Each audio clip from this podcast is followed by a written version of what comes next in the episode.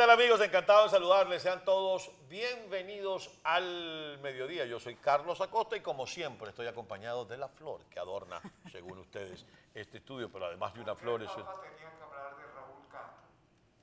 Esa voz, Se eh, escucha una voz. Costa, ¿De Se dónde escucha vendrá? una voz. Sean todos bienvenidos al mediodía. ¿Cómo está, ¿Por qué el Costa? Papa tenía que hablar de Raúl Castro? Escuché la voz de la conciencia que hablaba por allí. Bueno, mis amigos de Mike Glow son los responsables. Yo siempre le digo, usted es calvo, no le gusta ser, le gusta ser calvo, que se calvo y se rapa y la gente disfruta mucho, pero no quiere ser calvo, mira. Ahí estoy, doy. Y lo que diga la gente no importa, lo importante es que usted se sienta bien consigo mismo. Yo me siento del carajo, me siento muy bien. ¿Y usted cómo amanece? Hoy es viernes. Gracias a Dios.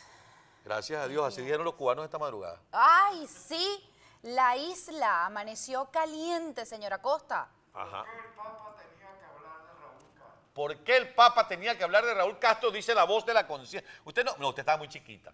Pasaban, que es un remake de un programa americano que se llamaba La Estrella de la Fortuna, que lo hicieron en Venezuela este, con la producción de la doctora Alba Revenga. Lo hizo primero Orlando Urdaneta, después lo hizo eh, Corina Sopardo, y no me acuerdo, creo que Juan Manuel Montesinos también lo hizo. Pero lo cierto del caso es que había un maestro que usted le preguntaba, maestro, ¿cuántas estrellas me quedan? Y se escuchaba una voz que decía, le quedan 150 estrellas, puede continuar. Aquí, Así nosotros es la tenemos, voz. aquí tenemos nosotros la voz del maestro. Así Por cierto, el voz. maestro era Carlos Eduardo Bor, una verdadera gloria de la locución venezolana. Este, ¿ves? Se escucha. La voz de la conciencia ciudadana. Chico, esa chaqueta es rockero, tiene una chaqueta de rockero. ¿eh? Está pavísimo, si lo vieran en cámara. Ya saben de ¿cómo quién está? estamos hablando, ya saben de quién estamos hablando. Está súper pavo. Bueno, mis queridos amigos, vamos de inmediato a compartir con ustedes la encuesta que tenemos para el día de hoy. Ahí la tiene. El pueblo cubano salió esta madrugada a las calles para protestar. Esto es Debilidad del régimen, un hecho aislado. no va a pasar nada. Más presos políticos. Bueno, mis queridos amigos, ustedes entran a nuestra cuenta en Twitter, que es arroba EBTV Miami. Ahí pueden ustedes votar por cualquiera de estas opciones. El pueblo cubano salió esta madrugada a las calles a protestar. ¿Qué es esto? ¿Es debilidad del régimen? Un hecho aislado. ¿Usted cree que no va a pasar nada? Eso va a generar más presos políticos. Bueno, eso es lo que estamos preguntándole el día de hoy. Y justamente la situación en Cuba, un país donde la caña de azúcar se produce, que eso es una barbaridad, la cosa está como el guarapo, como, como la coladita cubana, entre fuerte Y dulce. Y es que se levanta uno en la mañana, mi querida Catuar, y prende la televisión local, que es lo que siempre hago. Yo tengo el, tenemos el noticiero de EBTV a las 6 de la mañana. A las 5 ya tenemos el noticiero tanto de Univisión como de Telemundo. Y uno lo va chequeando. Pues, ese es el trabajo de uno, pararse temprano a ver noticias. Y había un especial de, de- de los dos, de las dos cadenas con imágenes que llegaban de los teléfonos celulares de los cubanos en Pinar del Río y en Centro Habana. A las 7 de la mañana, cuando estaba Miguel Ángel ya al aire, ya la, la compañía de monitoreo NetBlock reportaba la caída del Internet en Cuba. Qué pertinentes, ¿verdad?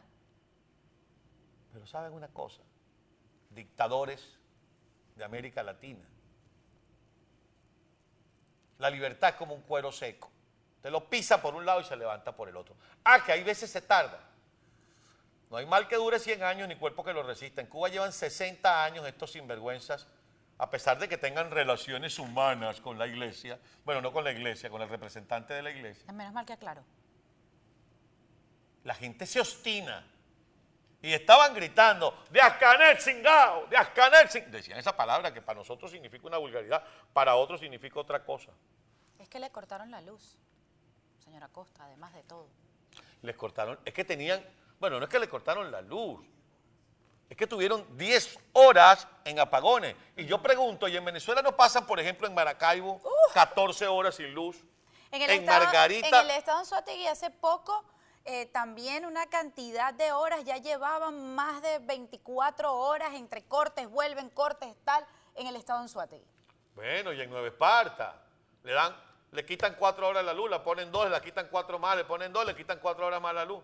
Bueno, esta madrugada no tuvimos nosotros un inconveniente con la transmisión del Estado en y nos dijo Jesús Albino, la luz llegó a las tres y media de la madrugada. Exactamente. Y por eso no pudo enviar su reporte el día de hoy. Porque no contaba con el servicio. Lo cierto del caso es que los cubanos salieron a la calle.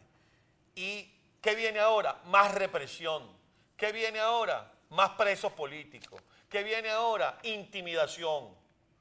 Porque llegan a Pinar del Río y no ven a nadie y le van a preguntar a la señora de una casa quién estaba afuera Mire en contra de la ahí. revolución. Mira a la gente en la calle. Ahí tiene las fotos. Ahora digo yo, señora Costa, salen a protestar porque no tenían electricidad.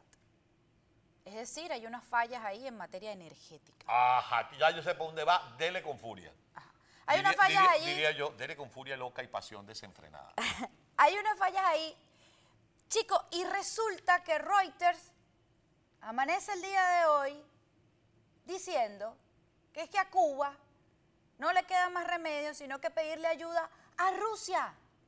Porque es que el que tiene más cerca, que es Venezuela, su mejor amiga, no le puede dar petróleo porque es que no tiene ni para ellos mismos. 90 mil barriles diarios era la cuota. Exactamente.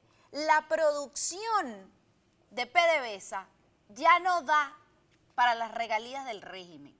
Oye, eso sí sería bien interesante conversarlo, se me ocurre que con Antonio de la Cruz. Porque Sí. sabe que ese, Además que energía, ¿no? sabe que ninguna revolución dura sin dinero.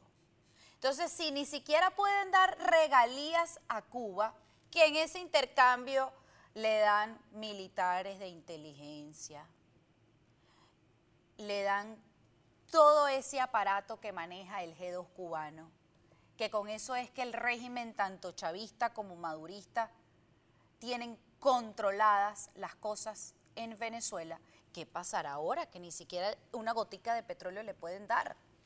Habría que ver, porque usted lo ha dicho muy claro, uno de los grandes eh, elementos, una de las grandes herramientas que tenía el, monstruo de Sabaneta, que en la quinta paila permanezca, era que tenía cobres, tenía mucho dinero.